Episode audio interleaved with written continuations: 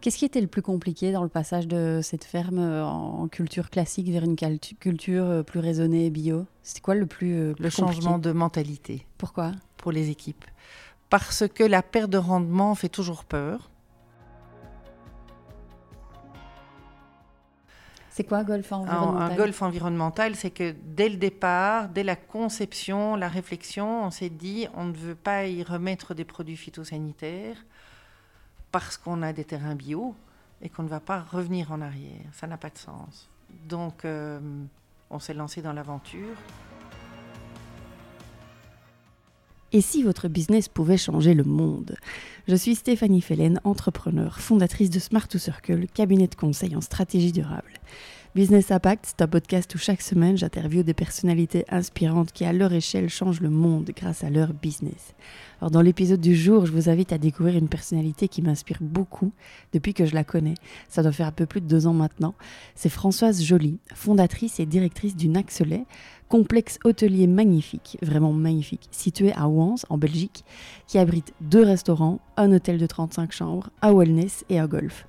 Alors si Françoise m'inspire, c'est par son tempérament entrepreneurial, mais aussi et surtout par son optimisme contagieux. mère de quatre enfants, âgée de 58 ans, c'est une entrepreneuse dans l'âme, passionnée d'art, de beau, de durable et avant tout une femme d'action. Elle a d'abord étudié l'histoire de l'art et puis a repris avec son mari la ferme du Val. En 20 ans, ils ont réussi à faire passer cette ferme d'une agriculture classique et de grande culture à une agriculture régénératrice et bio. C'est aux alentours de 2005 que vient l'idée de construire, dans des granges désaffectées de la ferme, un complexe hôtelier et un golf. En 2012, la rénovation commence et en 2014, le complexe ouvre ses portes au public. Alors avec Françoise, on a parlé de son parcours, évidemment, de ses valeurs, de ses engagements et concrètement comment il se concrétise en Axelet, de ses projets pour l'avenir, mais aussi comment elle rebondit toujours, toujours et voit des opportunités malgré les difficultés. Alors d'abord évidemment avec la pandémie, la fermeture de l'hôtel pendant des mois, et ensuite avec les graves inondations de l'été 2021 dans la région liégeoise qui ont entièrement détruit un second complexe qu'ils avaient racheté il y a peu. Alors j'espère que cet épisode vous plaira. Et si c'est le cas, dites-le moi. Et puis surtout, surtout, surtout, comme je le dis toujours, partagez ce contenu autour de vous. C'est le meilleur moyen de faire connaître le podcast et puis d'aspirer un maximum de personnes à changer le monde grâce à leur business. Je vous laisse découvrir notre conversation. Très bonne écoute.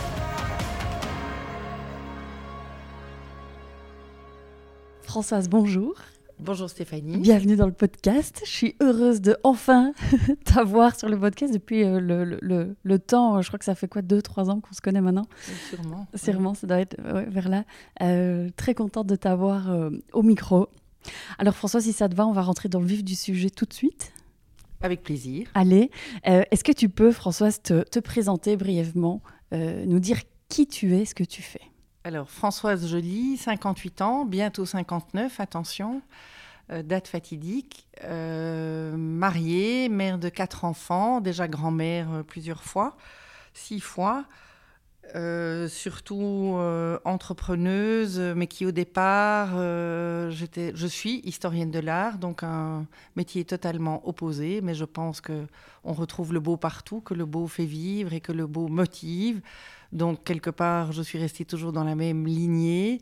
Euh, j'ai commencé ma carrière euh, dans l'agriculture avec mon mari.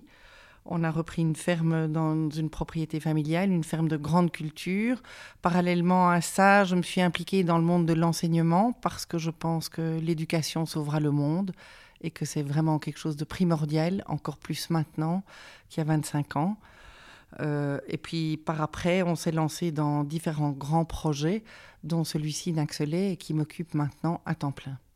Alors le Naxelet, pour pouvoir situer dans le temps, donc dans ton parcours euh, professionnel, euh, je, voudrais, si ça te va, juste un petit peu creuser et, faire un petit peu les liens entre l'histoire de l'art, l'agriculture et ta vie d'entrepreneuse aujourd'hui.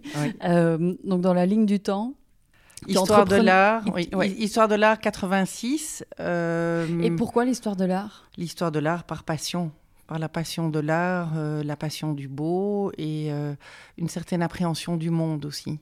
Dans l'histoire, et qu'elle soit ancienne ou contemporaine, je pense qu'il y a un fil rouge, c'est justement le beau, l'interpellation des citoyens par une œuvre d'art, et donc ça m'a toujours très fort parlé pourquoi tout d'un coup changer de, complètement de, d'axe de, professionnel, c'est parce que nous nous sommes mariés. À l'époque, il y avait encore un service militaire obligatoire. En 1986, ça paraît euh, la préhistoire. Je, suis née, donc il y a 30, je suis née en 86, donc oh, y a 35 ans.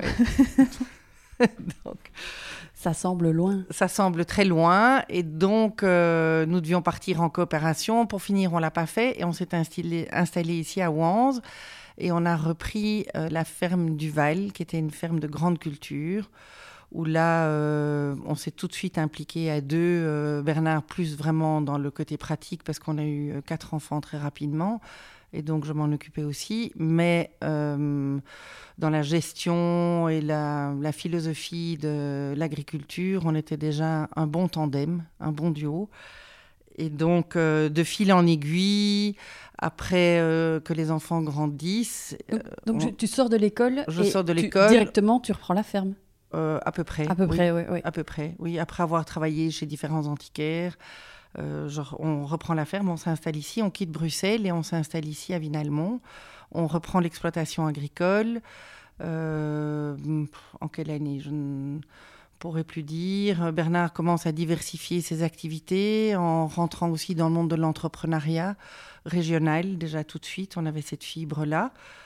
Ensuite, je me suis impliquée dans l'enseignement en tant que les enfants étaient à l'école, vraiment par conviction profonde, surtout dans tout ce qui est euh, enseignement maternel et fondamental, donc primaire. Et donc là, je tu, pense que... tu, quittes la ferme alors? Non, non, non, non, non. je fais ça à côté, mais ça a été quand même une partie importante de, je vais pas dire de mon histoire, mais en tout cas un chapitre important. D'ailleurs, j'ai toujours un pied dedans parce que j'estime que c'est vraiment important.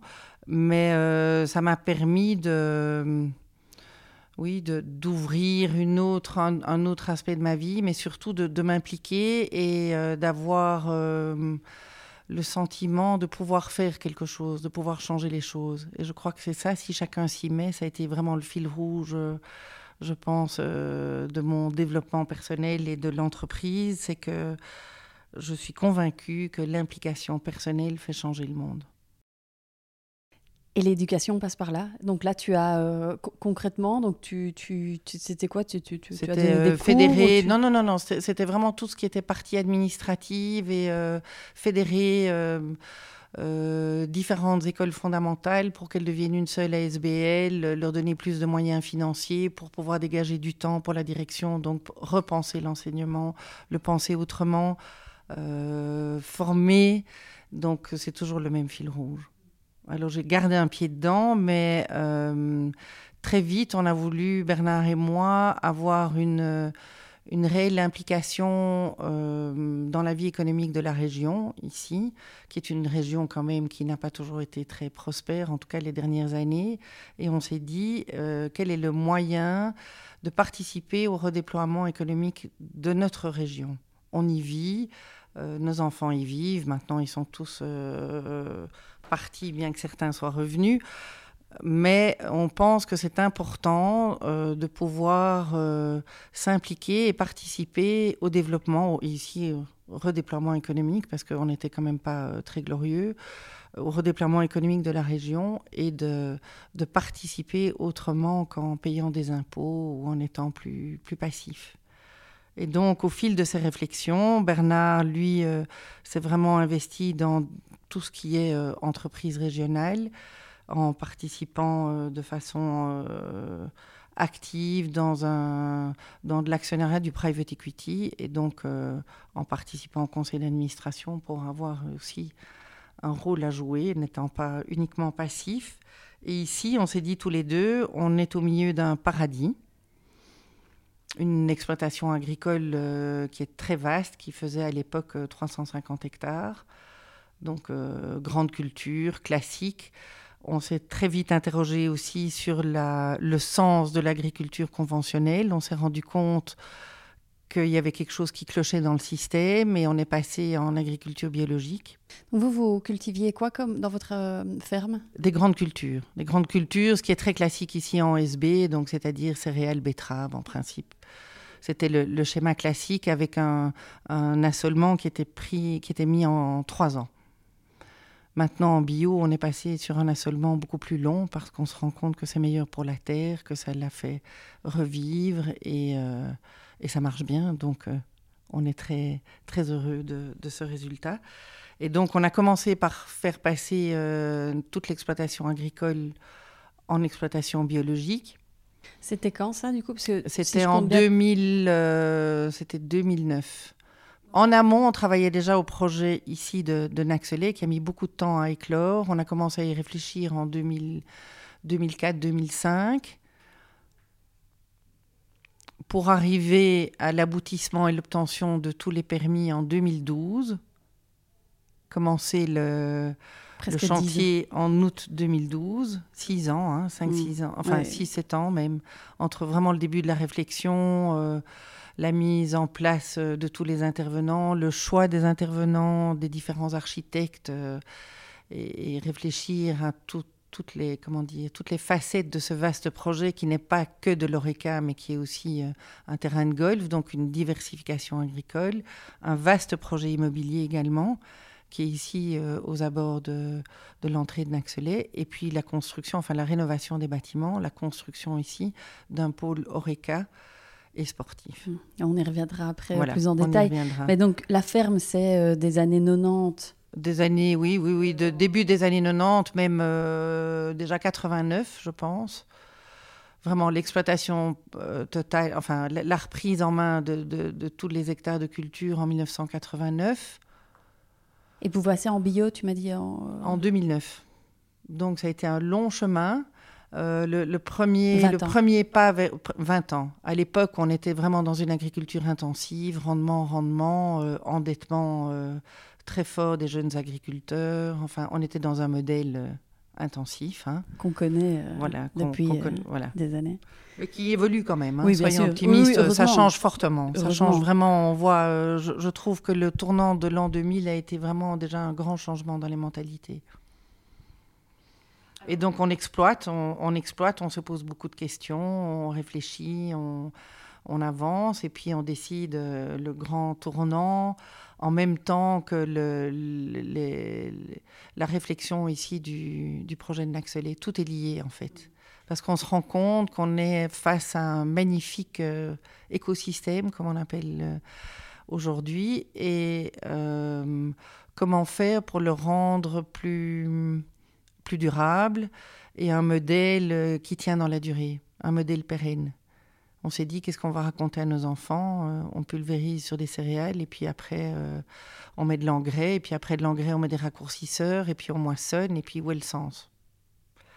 Donc tout ça prend du temps et c'est un changement qui est vraiment un changement à 100% on doit changer de matériel, revendre du matériel, racheter du matériel, revendre les quotas betteraviers qui existaient encore à l'époque euh, et qui étaient euh, monnayables, euh, changer tout le mode de culture, changer la mentalité de l'équipe de la ferme. C'est un, une révolution.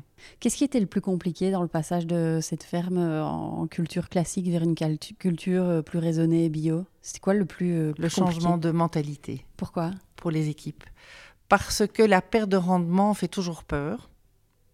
Dans le modèle conventionnel, on a des rendements bien meilleurs, mais une terre qui n'est pas vivante. Euh, en agriculture biologique, on retrouve une terre vivante avec des rendements moindres, on respecte la terre et on change complètement de mode de culture. Donc c'est une révolution et qui peut faire peur, vraiment. Après, vous étiez propriétaire, donc en soi, ceux qui, peuvent, ceux qui ont peur du rendement, c'est vous. Oui, mais l'équipe, quelqu'un qui travaille, tout à fait, mais quelqu'un qui travaille dans une exploitation agricole s'identifie et aime tellement la terre, sa terre, que pour lui, c'est comme si c'était pour lui, je pense, vraiment. Et c'est un tel changement qui, à l'époque, était encore très mal perçu, vraiment. Et donc, euh, certains membres de l'équipe ont rigolé d'eux euh, aux réunions de la foi ou euh, leurs, autres copains agriculteurs disaient ah, ah, le bio, où est le sens? Vous êtes fous, vous n'aurez plus de rendement, qu'est-ce que vous faites? On ne comprend pas. Et donc, au départ, je pense qu'il faut vraiment lutter, en tout cas pour certains, contre un sentiment d'isolement. Et vous, vous avez fait quoi alors, du coup, pour pour, arriver à les, convaincre ou les rassurer ou les embarquer. Je ne sais, pas, je sais pas quel est le bon mot, mais...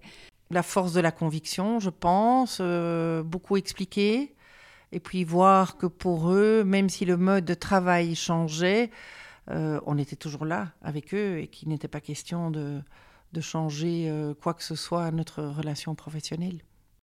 Est-ce que vulgariser le problème, c'est ça euh, qui, qui, qui, manquait peut-être euh, chez eux, de pouvoir comprendre le problème? Oui, ça met longtemps, ça met longtemps. Comprendre, oui. Et, euh, et en fait, il n'y a toujours que la vertu de l'exemple. Hein. Donc c'est au fil des années, voir que la Terre change, qu'elle est meilleure, que qu'on a une autre philosophie et qu'on en sort tous gagnants. Déjà rien que pour la santé, on a aussi commencé beaucoup à parler dans les médias des, maladies euh, du monde agricole euh, infectées, enfin des maladies des poumons et autres par les produits phyto. Et je pense que ça aussi a aidé à, la compréhension du changement de modèle. Hmm. Toi, Françoise, alors on arrivera après sur le, sur le Naxley hein, et, toute cette aventure Naxley euh, qui a commencé donc en 2004-2005 pourquoi tu vas avoir un impact positif sur le monde? Est-ce que euh, c'est arrivé à un moment donné dans ta vie ou est-ce que euh, tu as toujours su depuis toute petite qu'il fallait que tu fasses bouger les choses? Ça vient d'où? Je crois que c'est une question de, tempérament et de caractère. J'ai jamais été quelqu'un de. J'ai toujours voulu faire.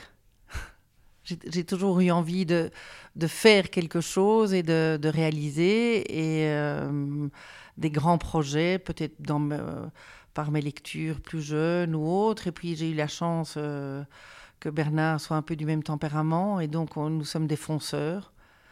Vraiment, on, assume nos décisions, on assume nos choix et euh, on avance. Il y a évidemment beaucoup d'erreurs, mais on les assume et ça ne nous empêche pas de continuer à avancer. Je crois que c'est vraiment ça, une volonté de, de pouvoir, euh, à notre minuscule échelle, parce que qui sommes-nous par rapport à la population mondiale et la surface de la Terre, mais à une toute petite échelle, rendre peut-être le monde un peu meilleur.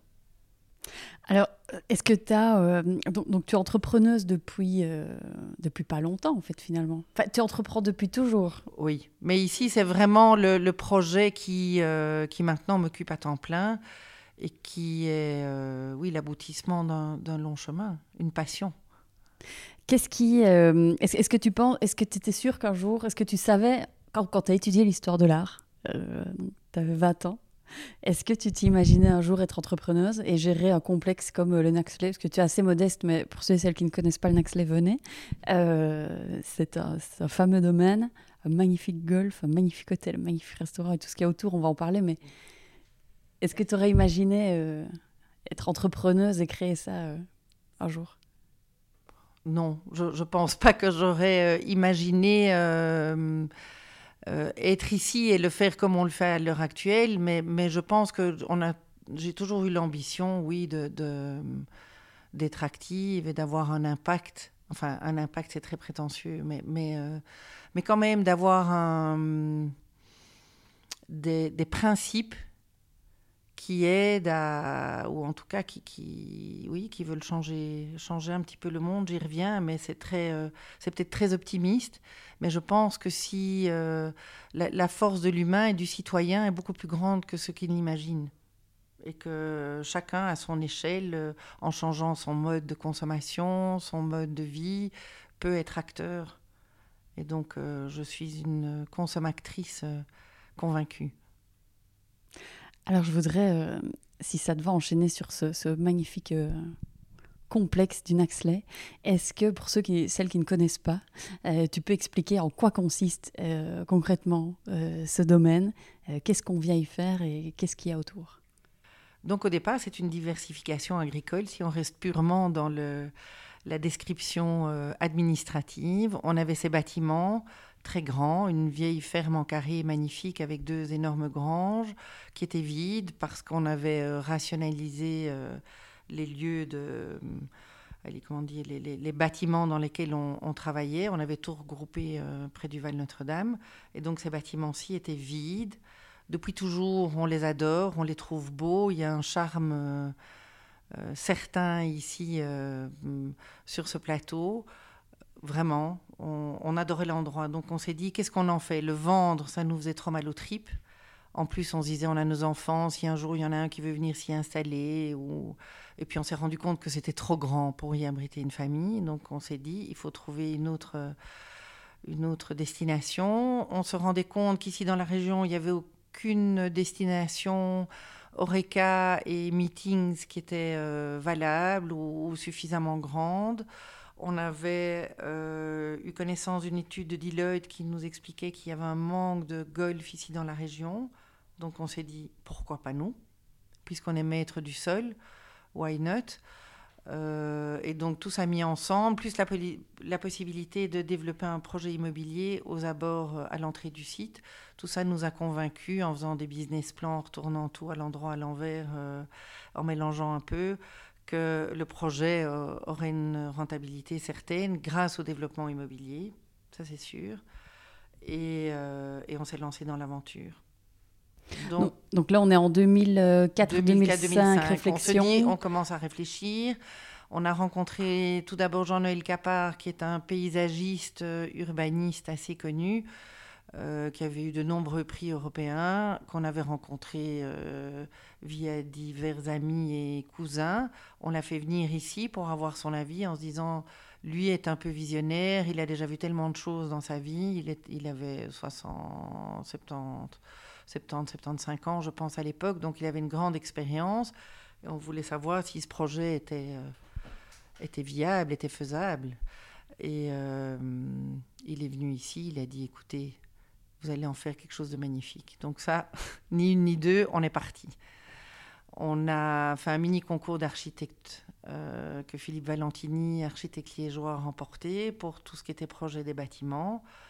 Euh, Jean-Noël Capa nous a amené l'architecte de golf anglais qui était réputé pour euh, s'adapter au territoire sur lequel on allait faire un golf. On ne voulait pas faire un golf à l'américaine où on, change tout, on importe des arbres déjà immenses, on s'est dit non, on, respecte la nature, on respecte le paysage, on a essayé de modifier le moins possible et le relief du sol et, euh, et le paysage lui-même pour construire un golf le plus naturel possible.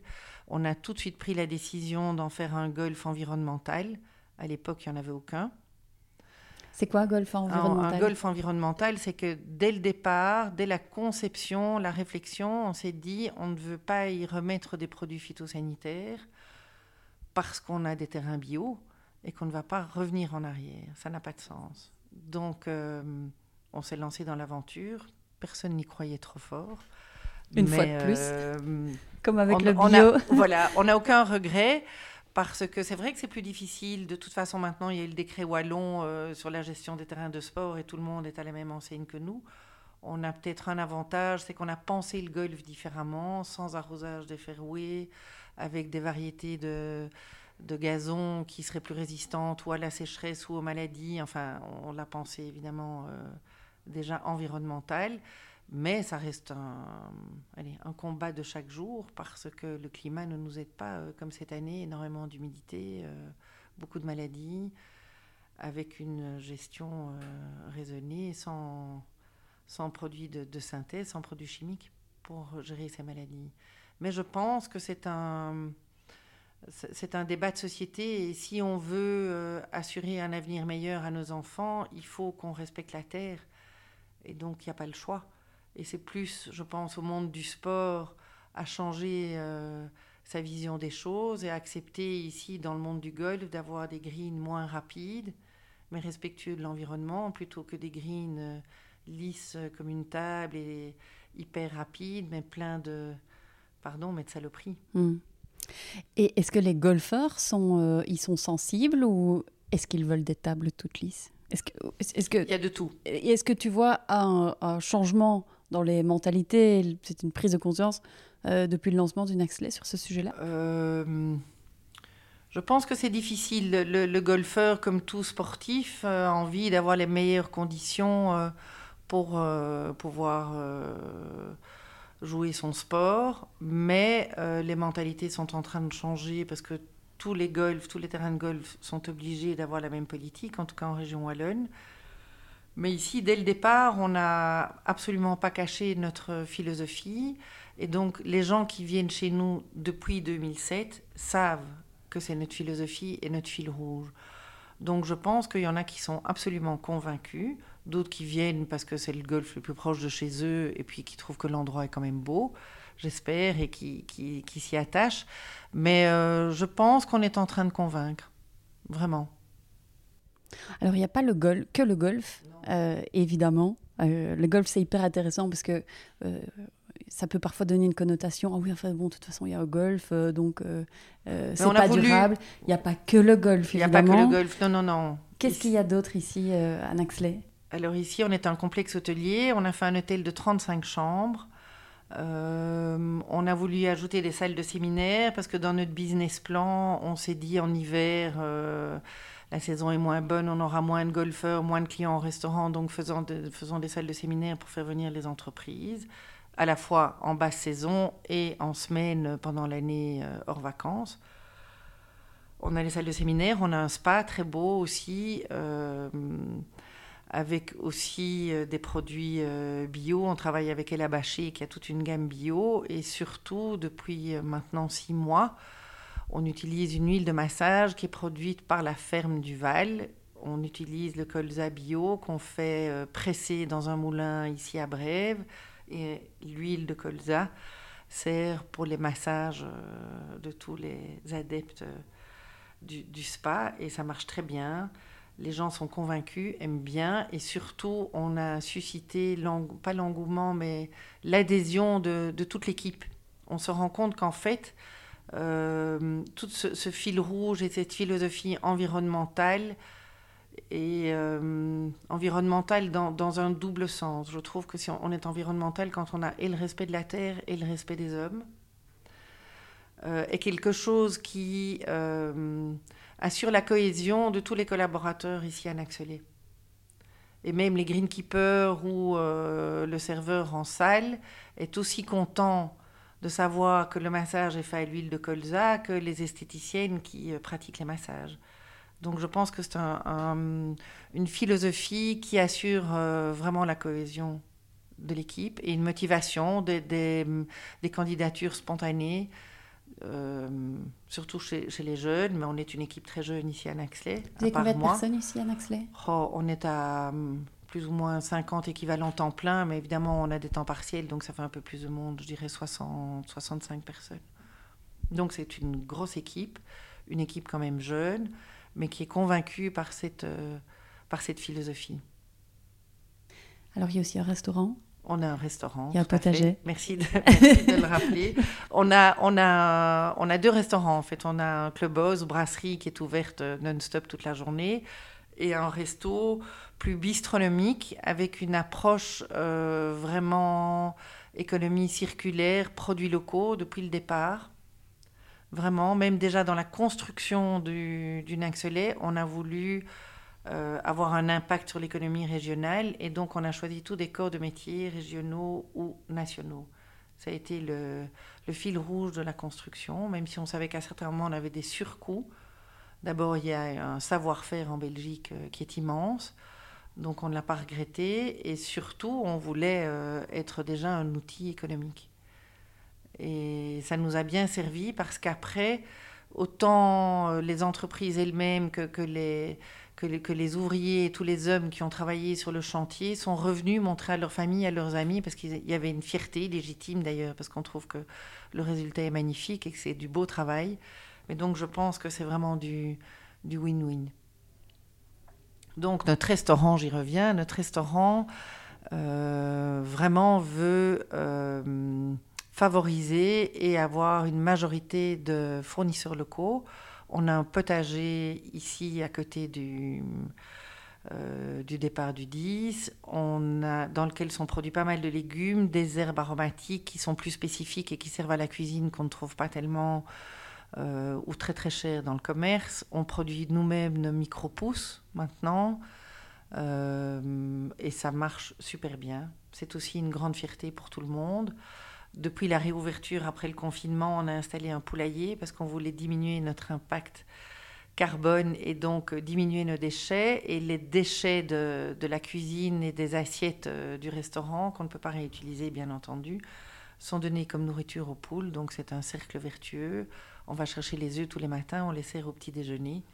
Les gens sont enchantés d'avoir l'œuf frais du jour et qui a été nourri en plus avec les déchets, donc euh, l'exemple est là.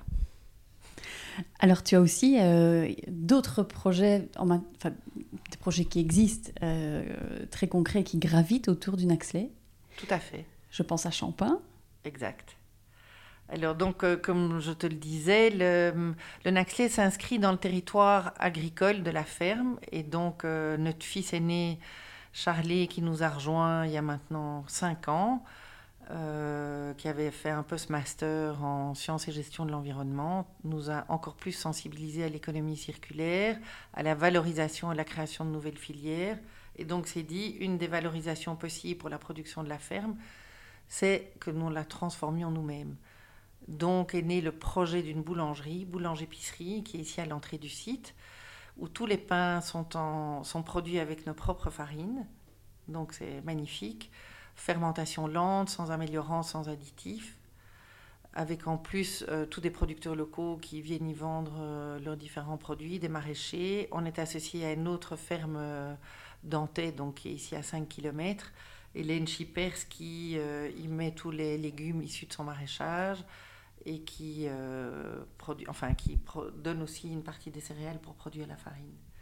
Et donc maintenant, tous les pains, euh, cramiques, viennoiseries, biscuits, euh, petites gâteries qu'on offre à nos clients sont produites à Champin, à un kilomètre et demi d'ici. Donc euh, on ne peut pas faire plus court, avec les céréales qui sont cultivées ici tout autour, moissonnées. Donc on estime que c'est un bel exemple d'économie circulaire.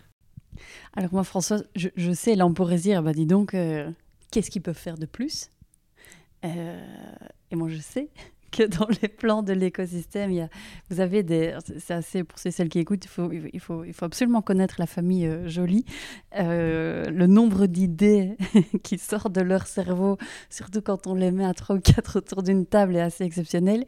Euh, qu'est-ce qu'il y a, Françoise, dans ce plan d'écosystème à 10 ans? Qui n'est pas encore développé, enfin dans ce que tu peux partager, ce que tu peux, tu peux expliquer, euh, pour faire comprendre aussi que, qu'en fait, finalement, ça ne s'arrête jamais.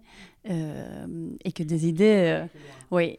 Parce que là, on pourrait dire, en t'écoutant, on se dit, bah, tiens, qu'est-ce qu'il pourrait bien faire de plus Il y a un gros projet qu'on vient d'entamer maintenant, c'est la plantation des, la plantation des vignes. avec l'aide de Charlet, on a décidé de se lancer dans la culture du vin. On table sur le réchauffement climatique. Il y a une vraie réalité. Et donc, on a décidé de faire du vin tranquille avec des cépages différents. On ne fera que du rouge et du blanc. Pas de, pas de bulles, donc, euh, peut-être selon les années un peu de rosé, mais avec des cépages du chardonnay et du chasselas pour le blanc, et du pinot noir et gamay pour le rouge, qui sont des. Enfin, gamay et chasselas sont des, des cépages euh, suisses qu'on fait venir ici sur un porte-greffe spécifique parce qu'on est persuadé que hum, le réchauffement climatique nous permettra de cultiver ces raisins qui souffriront, qui souffriront moins de la chaleur et des étés caniculaires comme on a eu, sauf cette année malheureusement. Mais hum, ça, c'est un très très grand projet qui, de nouveau, euh, bénéficiera à tout l'écosystème. Clairement, on espère vendre du vin ici euh, au restaurant et à nos golfeurs, mais euh, on, développera tout un chai dans l'exploitation agricole pour montrer toujours mieux, être plus transparent dans la façon dont on travaille et dans la façon dont on transforme nos productions. On a un grand principe, c'est que on dit ce qu'on fait et on fait ce qu'on dit et on le montre. Alors, il n'y a pas que le vin, non, non, il y a, d'autres, plein, plein, plein d'autres. Alors, euh, il y a de l'élevage de poulets, certainement, euh, qui pourront aussi grandir en pleine liberté, du poulet de chair qui pourra grandir en pleine liberté et qui sera, euh, comment dire, transformé que lentement et sûrement. on a des projets avec les pommes de terre aussi. Euh, on a des projets euh, peut-être avec des, produits euh, cosmétiques. On a déjà produit l'île de colza. Cette année, on a planté de la bourrache. C'était un essai, on a quand même une récolte pas mal, donc on va voir comment la transformer et aller plus loin. Peut-être l'agrandissement du nombre de chambres ici à Naxley en mettant peut-être des cabanes. On, y réfléchit aussi très fort. et puis encore d'autres projets agricoles, mais qui sont encore que des idées, donc j'ose pas trop dévoiler. Mm.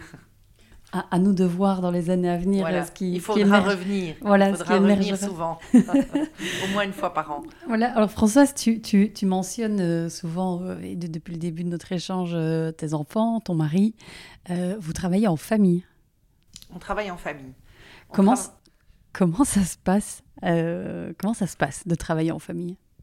Ben, Je trouve plutôt bien. Plutôt bien parce qu'on a eu la sagesse euh, peut-être de déterminer à chacun son, ses plates-bandes, chacun a son terrain d'action et ses, responsabilités. Et donc on travaille, on phosphore ensemble, on échange énormément parce que tout se tient, mais chacun a son terrain d'action et donc euh, son autonomie et n'est pas euh, tout le temps avec l'autre. Parce que même si on travaille ensemble, on passe parfois de nombreuses journées sans vraiment pouvoir se voir ou échanger. Donc maintenant, on, on s'est mieux organisé et on, a, on bloque des, des séances, euh, enfin des réunions hebdomadaires ou, tous les 15 jours pour pouvoir réfléchir et faire le point et donner les infos à chacun sur chaque département. Mais donc, euh, je pense que c'est ça la, la, grande force, c'est qu'on est plusieurs, on est ensemble, on a la même philosophie, on se connaît très bien. Donc, euh, on sait peut-être mieux aussi euh, apprécier les, mm, les, humeurs de chacun et on sait bien quand il ne faut pas énerver l'autre, peut-être. Ça, c'est un gros avantage. Et, mais il y a un grand respect et une grande, une grande complicité. Donc, c'est vraiment très agréable. Et puis, euh, moi qui travaille depuis toujours avec Bernard, je pense que c'est une force parce que on forme un bon duo et euh, on sait qu'on peut toujours compter sur l'autre. Maintenant, sur nos enfants, enfin sur Charlie aussi, on a une fille, qui, Clémentine, qui va nous rejoindre début d'année prochaine. Mais je pense que ça, c'est la force de la famille est quand même une force inaltérable. Euh, Françoise, est-ce qu'il y a euh, un fait, donc si on prend un petit peu de hauteur, un fait auquel tu, tu, tu ne t'attendais pas et qui te marque particulièrement depuis le lancement du Naxley euh, un fait auquel je ne m'attendais pas du tout, enfin, ou auquel on ne s'attendait pas absolument pas, c'était par rapport au business plan. On réfléchit, on fait des projections pour les, les banquiers. On s'était dit que le, le, pôle immobilier allait marcher euh, tout de suite et allait pouvoir euh, nous aider à assumer la charge financière de l'entreprise. Et en fait, ça a été tout faux.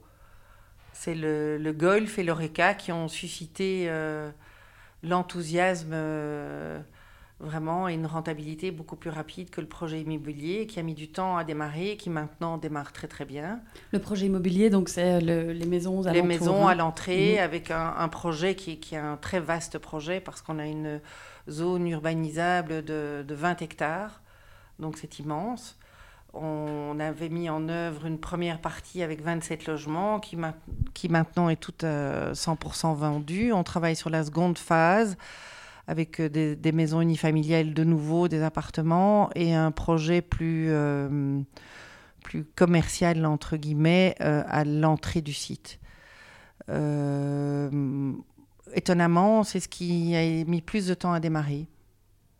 Alors qu'on nous avait dit, oh là là, faire un golf, vous êtes complètement fou.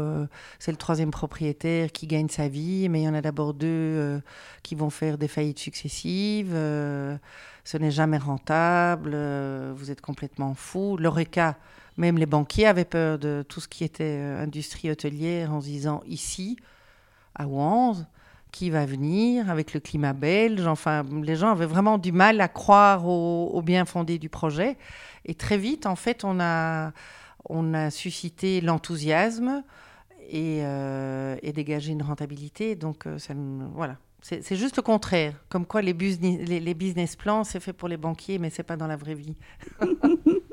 Et ça a cartonné directement, du coup Cartonné, euh, non, c'est un long travail. Hein. Maintenant, on a 7 ans d'existence. Le début est toujours dur parce qu'on part de scratch. Et donc, euh, il faut beaucoup travailler pour assurer une certaine notoriété, pour convaincre, pour euh, montrer que ce qu'on fait est vrai, tout ce qu'on disait était vrai. Donc je pense qu'il faut d'abord beaucoup ramer et on continue toujours à ramer, surtout avec la pandémie qu'on a connue. Je pense que le monde hôtelier de la restauration a été très très fort touché. On a été fermé quand même de nombreux mois.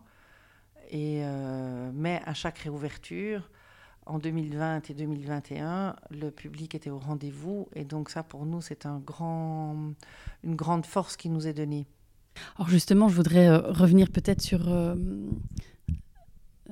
cette pandémie, euh, cette fermeture à laquelle euh, j'imagine tu ne t'attendais évidemment. Euh, qu'est-ce que tu as pensé le vendredi 13 mars quand notre cher gouvernement nous annonce sur toutes les chaînes que ça y est, le pays est, à l'arrêt? Un grand choc. On, sentait venir les choses, on n'imaginait pas une fermeture aussi subite. Je me on nous a donné 24 heures. Je me souviens qu'on se voyait oui, on a fait des rendez-vous, des réunions ici. Et alors, ben, les questions se posaient c'est vrai, comment est-ce qu'on fait pour continuer le projet ensemble? Et si jamais, puis on se dit, bah oui, mais non, oui, mais peut-être. C'est pas possible, on va jamais nous fermer, on va pouvoir continuer à travailler d'une autre façon, mais on, pourra, on pourra continuer. Et puis, choc, arrêt total des activités, y compris l'activité sportive au départ. Donc, c'est vraiment, y compris le, le, golf. Le premier confinement, le terrain de golf n'a pas été accessible pendant presque je pense, six semaines à deux mois, donc c'est quand même très long au printemps. Surtout qu'on avait un, printemps exceptionnellement beau et ensoleillé. Donc, euh, je venais tous les jours ici et je me disais, mais non, d'une pipe, mais c'est pas possible. Avec ce temps, comme on n'a jamais, mais on devrait être noir de monde, ça devrait être la fiesta ici et c'était désert. C'était éminemment cafardeux. Le, le premier confinement a été un, énorme choc énorme choc. Euh, on en a profité euh, pour remettre certaines choses en ordre. Mais euh, oui, c'était vraiment une fermeture totale, lockdown, peu de liens avec les équipes, difficile à vivre. et puis, heureusement, on a pu rouvrir les activités golfiques. Et puis on a pu réouvrir le reste au mois de juin. Donc pour finir, on s'est dit c'est un petit épisode, c'est pas c'est pas encore trop long. Du 13 mars à fin mai, euh, allez, voilà, c'est tenable. Donc on repart de plus belle avec un enthousiasme délirant. Euh, la joie aussi des retrouvailles, on le sentait très fort, euh, et dans l'équipe, un enthousiasme terrible pour commencer à travailler, et chez tous nos clients et membres du golf et autres, c'était vraiment l'enthousiasme et, la grande joie. Mois de septembre, on commence à sentir un peu mauvais, hein. on se dit, oh là là, qu'est-ce qui va nous arriver?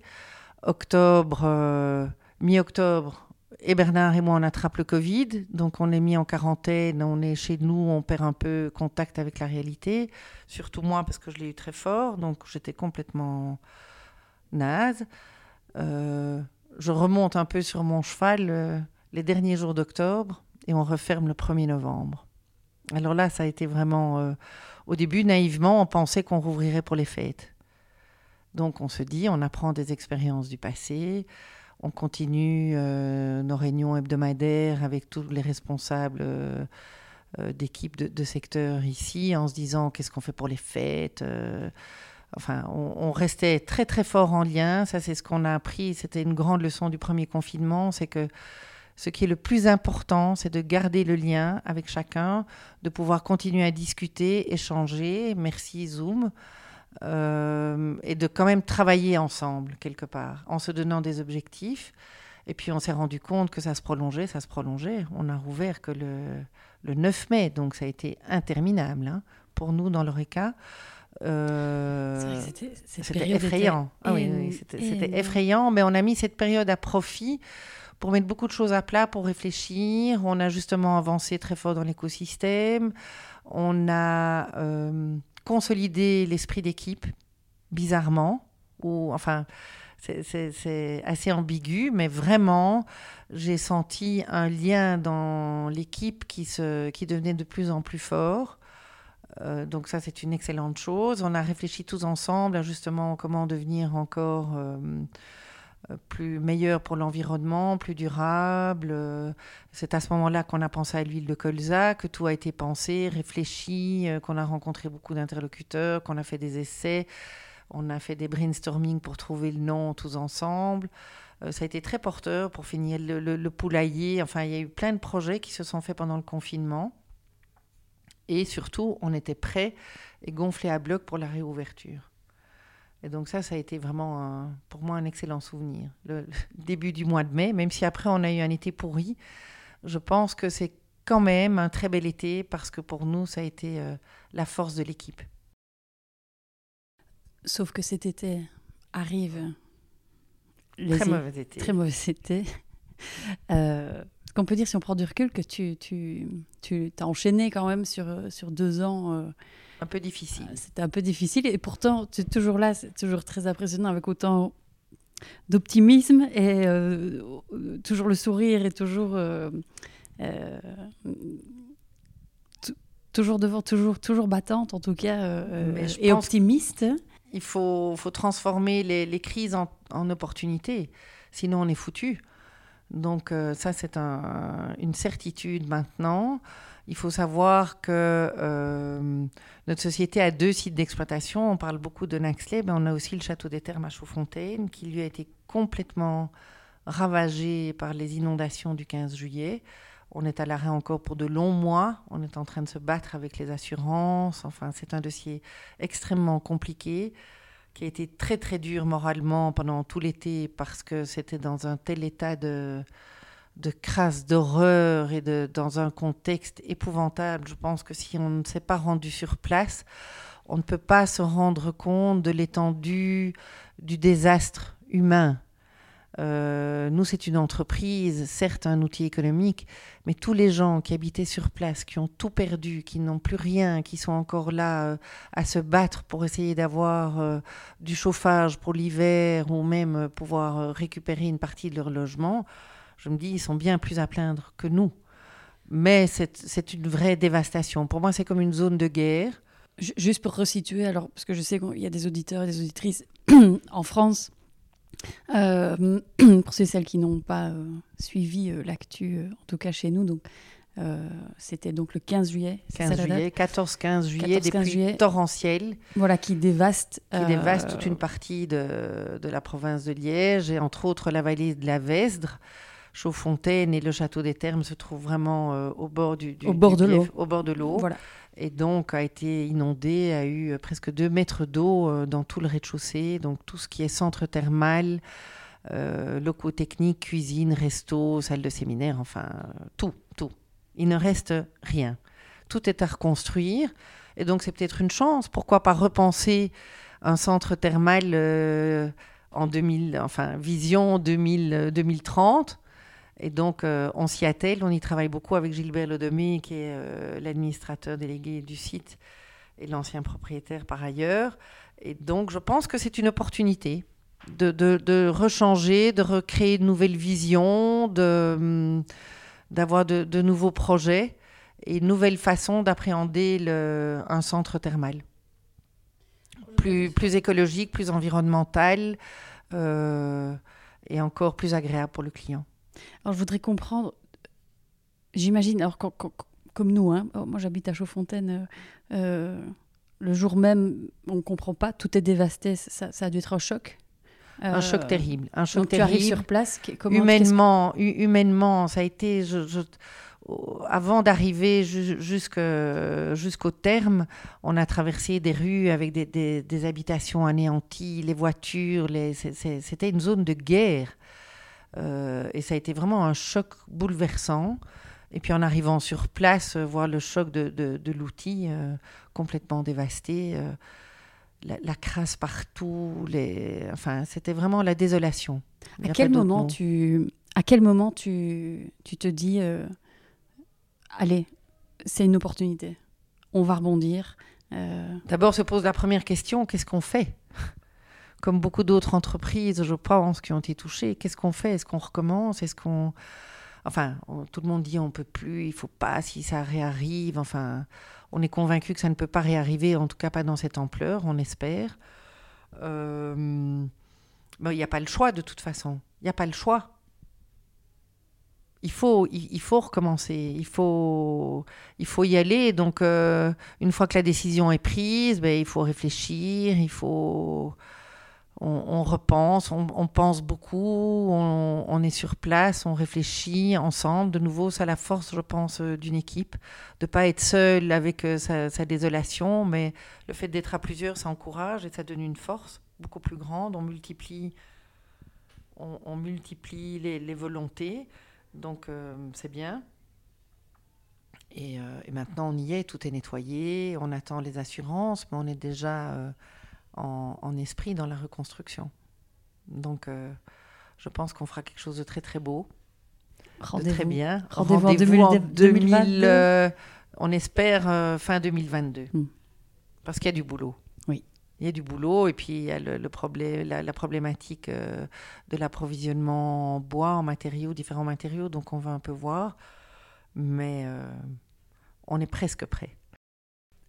Alors François, je voudrais avoir euh, maintenant un petit peu ton point de vue sur, sur quelques sujets, notamment l'avenir. Tu parlais de changement climatique tout à l'heure, mais aussi ton industrie qui est celle de, de l'hôtellerie, du tourisme. Quels sont, d'après toi, les plus grands enjeux de ton secteur? On va prendre celui bah, de enfin de l'hôtellerie, de, l'hôtellerie, euh, restauration. Euh, il y a deux problématiques, je pense. La première, c'est euh, les, ressources humaines, donc le, personnel. Tout le monde sait et entendu partout, que ce soit en France, en Belgique, en Hollande, la problématique de trouver de la main-d'œuvre qualifiés ou même moins qualifiés, motivés, mais qui voulaient revenir dans le monde de la restauration et de l'hôtellerie, parce qu'il faut savoir qu'on travaille quand les autres sont en congé. Euh, on travaille tous les week-ends, tout à peu près. Donc c'est un métier dur et difficile, et toutes les équipes ont goûté pendant les mois de confinement à une vie de famille et une vie entre guillemets normale en étant le soir chez eux, le dimanche on pouvait aller se promener. Enfin, c'était une autre vie. Et donc il a été difficile pour beaucoup euh, d'hôtels et restaurants de retrouver leur équipe.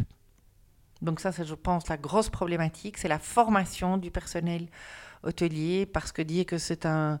Euh, croire que c'est un métier euh, non qualifié est tout à fait faux. C'est vraiment un métier avec, qui requiert de grandes, de grandes qualités humaines et techniques.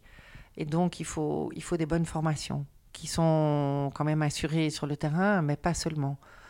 Donc, euh, il y a la problématique de la formation, la problématique de trouver du personnel.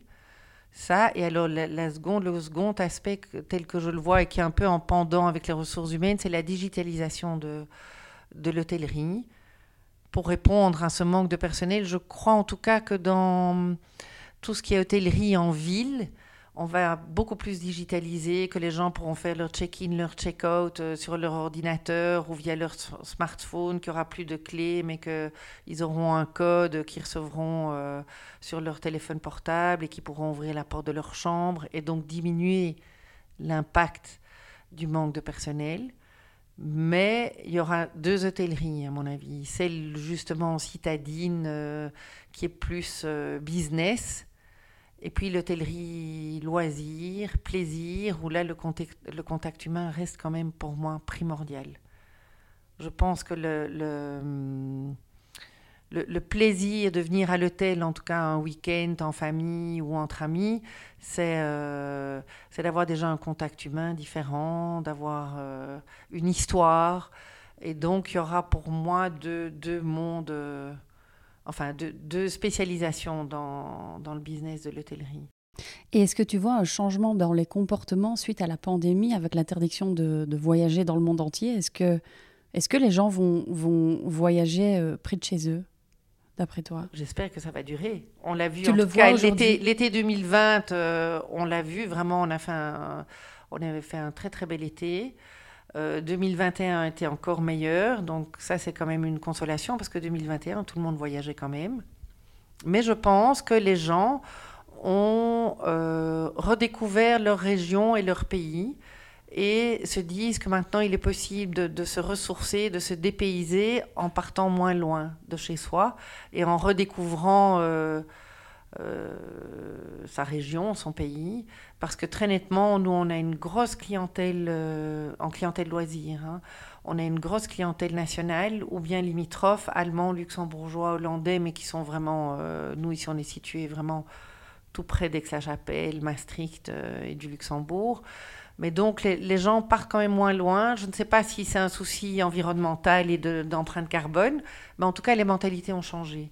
Les gens sont demandeurs d'une histoire, les gens sont demandeurs de produits locaux, de produits de saison euh, et de découvertes différentes. Euh, les vélos électriques, les promenades, tout ça marche très très bien et répond à une demande.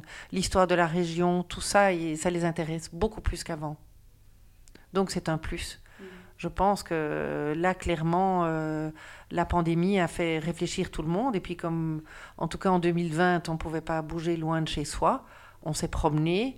Au lieu d'aller à Paris, on ou d'aller, je sais pas moi, à Londres ou, ailleurs, on s'est dit, ben, je vais me promener euh, près de chez moi. Oh, ben, la région, pour finir, est assez jolie, ravissante. Il y a plein de sentiers de promenade, il y a des jolies villes euh, avec un passé historique intéressant. Et je pense que c'est quelque chose qui va durer et qui est positif, donc, clairement. Alors, parlant de positif, euh, on a abordé un petit peu euh, ce qui touche au changement climatique et au réchauffement climatique. Euh, est-ce que toi, tu es optimiste pour l'avenir? Ben, il faut l'être, parce que sinon on s'arrête et on pleure. Donc je ne pense pas que ce soit la bonne solution. Il faut l'être. Je pense que la jeune génération est vraiment conscientisée et responsable. Donc ça, c'est déjà fantastique parce que l'avenir, c'est eux, c'est plus nous. Il faut qu'on les aide.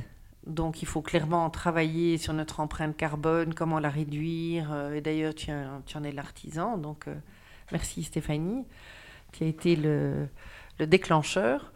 Euh, non, je crois qu'il faut être optimiste parce que justement, cette mentalité de consommateur, de recherche de sens, beaucoup de jeunes l'ont et beaucoup de jeunes l'appliquent par rapport à nous, on était une autre génération où euh, on n'avait pas du tout été conscientisé à ça. Avant le film d'Al Gore, à la limite, c'était un peu euh, une théorie, mais il n'y avait pas vraiment de... C'était un paradigme, euh, mais on ne sentait pas la réalité des choses, ou très faiblement. Oui, on parlait de trous dans la couche d'ozone, de choses comme ça, mais on n'était pas du tout conscientisé comme maintenant. Donc... Non, je pense que les jeunes nous tirent vers le haut et nous forcent à, faire changer les choses et à bouger avec eux et pour eux. Donc soyons optimistes. Alors, tu parles des jeunes, donc toi, tu as, tu, as 58 ans. Alors, toi, tu, tu, es évidemment sensibilisé, tu es conscientisé. Autour de toi, dans ton entourage euh, entrepreneurial, est-ce que les personnes sont aussi sensibilisées? Parce qu'il y a les jeunes, certes, mais aujourd'hui, qui a le pouvoir? De décision, qui a le pouvoir de, qui, qui est à la tête d'une entreprise ou dans un conseil d'administration, le cliché, c'est l'homme blanc de 60 ans. Le monde change, le monde... Stéphanie. mais non, les chiffres, si on compte. Tout à fait. Quand tu comptes, malheureusement, les chiffres sont là. c'est ça. Donc, ceux qui ont du pouvoir ne sont pas les jeunes de 20 ans. Ce ne sont pas les jeunes de 20 ans. Mais je pense qu'avant les grosses multinationales et les, toutes grosses boîtes, le monde des PME euh, peut déjà faire changer les choses sincèrement, euh, ici en région Wallonne, c'est un tissu économique avec pas mal, euh, énormément de PME.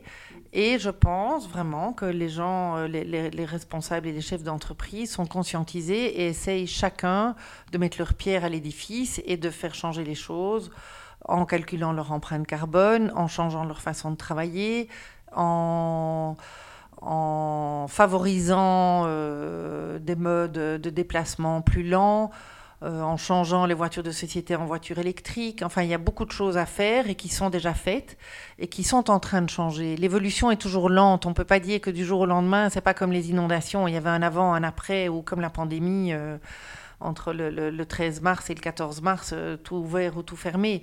Non, ici, c'est une évolution qui est lente, trop lente, évidemment, toujours, mais qui, qui avance quand même. Je crois qu'il y a une lame de fond qui vient et qu'il y a une réelle prise de conscience, sincèrement. Et je pense aussi que... Hum, euh, il y a pas mal de femmes chefs d'entreprise et dans tous les, les, articles et, euh, ou bouquins que je lis, souvent on dit que les femmes sont acteurs de changement, plus discrètement, mais donc euh, ça y est, on Mhm. avance. Je, constatais récemment que dans nos clients, il, y avait une majorité de clientes, en fait, les donneurs d'ordre, que ce soit des, des chefs d'entreprise ou, des salariés qui ne sont pas chefs d'entreprise, mais nos donneurs d'ordre sont généralement des femmes. Euh, c'est assez, euh, assez interpellant. Je n'avais jamais fait attention. Peut-être parce que je suis une femme et donc j'a- j'attire des... J'en sais rien. Mais euh, nos clientes sont actrices de changement euh, et posent des actes. Oui, tu en fais partie. Euh, alors Françoise, est-ce qu'il y a quelque chose euh, pour l'instant que tu as en tête et qui t'obsède? C'est plus la reconstruction. Oh, Je, suis plus en optique chantier, amélioration, reconstruction évidemment suite aux inondations.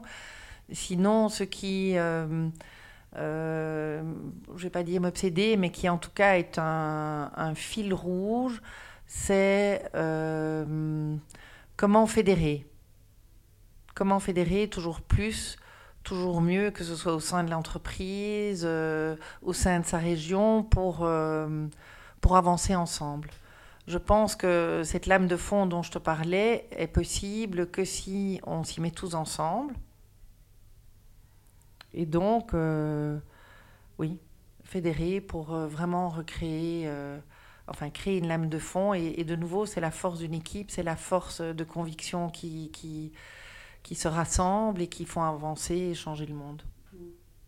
Parlant de changer le monde, si tu avais une baguette magique, tu ferais quoi? J'essaierai de stopper le réchauffement climatique, qui est quand même dramatique et qui va très très vite. Vraiment, ça s'accélère et donc il est urgent de bouger et de et d'agir. Alors François, si ça te va, je voudrais euh, doucement clôturer et te poser euh, les deux dernières questions que je pose toujours aux invités du podcast. La première question, alors tu, es dans, du business durable depuis euh, très longtemps maintenant. Si tu devais donner un conseil aux auditeurs et aux auditrices pour rendre leur business plus durable, ce serait quoi? De bien s'entourer. Je pense que tout seul, c'est plus difficile d'y arriver parce qu'on est souvent le nez dans le guidon. Et donc, euh, le, fait d'avoir euh, collaboré avec toi, d'avoir beaucoup travaillé sur l'empreinte carbone, fait réfléchir, amène à des décisions importantes au sein de l'entreprise, à rencontrer d'autres gens aussi qui sont animés par les mêmes convictions. Et donc, ça, ça aide à, à, à avancer, mais en ayant pris du recul. Ça peut être, paraître un peu ambigu, mais certainement, pour pouvoir bien avancer, il faut pouvoir prendre du recul et pouvoir échanger avec, euh, dialoguer avec d'autres gens euh, animés par les mêmes convictions. Je crois que ça, c'est vraiment très, très important. Seul, on n'est rien. Je crois beaucoup à l'intelligence collective. Ce que vous avez fait pour le vin, par C'est ce exemple. qu'on a fait pour le vin, tout à fait. Seul, on n'y serait jamais arrivé. On a, on a consulté des experts, on a été voir des vignobles, on a que ce soit des experts du sol, des, des œnologues, euh, des, des... seul, on n'est rien. Et on, on ne sait jamais tout. On continue à apprendre constamment. Alors François, si tu avais euh, un livre euh, ou plusieurs à nous conseiller, une, une conférence, euh, un film, que sais-je, quelque chose qui t'a marqué et que tu pourrais nous partager? Mais un livre que j'ai lu dernièrement qui m'a beaucoup amusé et interpellé, c'est euh, L'anomalie d'Hervé Letellier, qui était le Goncourt de, de, la saison passée, de 2020. Et il y avait euh, une phrase euh, qui m'avait frappée et que j'ai gardée, notée et, que je relis souvent. C'était Il est une chose qui surpasse toujours la connaissance, l'intelligence et même le génie, c'est l'incompréhension. Je trouve que c'est vraiment une leçon quelque part d'humilité. Et puis une grande leçon parce qu'il faut essayer toujours de se mettre à la place de l'autre et de, comprendre ce qu'il ressent, ce qu'il veut dire pour pouvoir après mieux, mieux agir ensemble.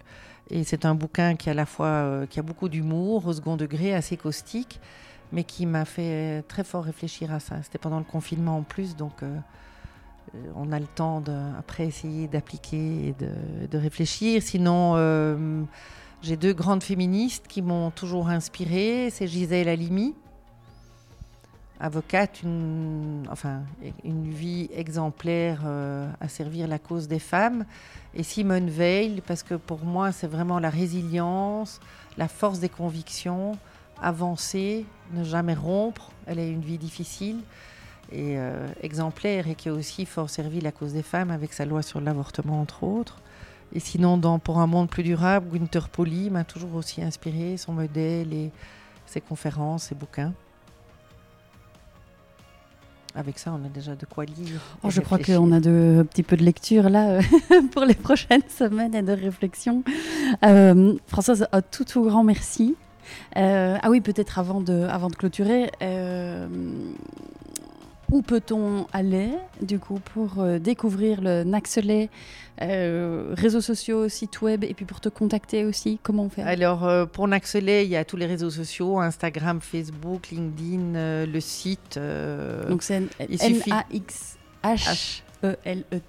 Tout à fait. C'est un peu difficile, mais c'était déjà le nom du site qu'on retrouvait sur les cartes de Ferraris. Donc on n'a rien inventé et on a toujours gardé le nom historique.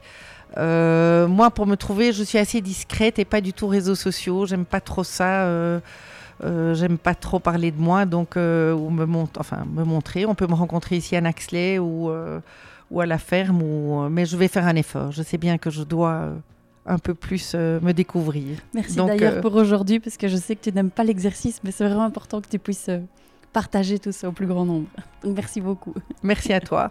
Au revoir Stéphanie. Au revoir. Voilà pour l'épisode du jour. J'espère sincèrement qu'il vous a plu. Merci de le partager à deux personnes qui pourraient être intéressées par ce sujet et de mettre une petite note 5 étoiles avec un petit commentaire sur Apple Podcast, sur iTunes en particulier, ce qui donnera au podcast un maximum de visibilité dans les classements. Aussi, si vous allez sur www.business-impact.be et que vous me laissez votre email, vous recevrez une semaine sur deux les deux derniers épisodes ainsi que du contenu qui pourrait vous être utile et vous inspirer davantage. Pour finir, n'hésitez surtout pas à me contacter. Je suis active sur LinkedIn et sur Instagram. Euh, il suffit de chercher Stéphanie Fellen. Et si vous avez des besoins d'accompagnement pour votre entreprise, l'équipe de Smart to Circle se fera un véritable plaisir de vous rencontrer. Je vous embrasse.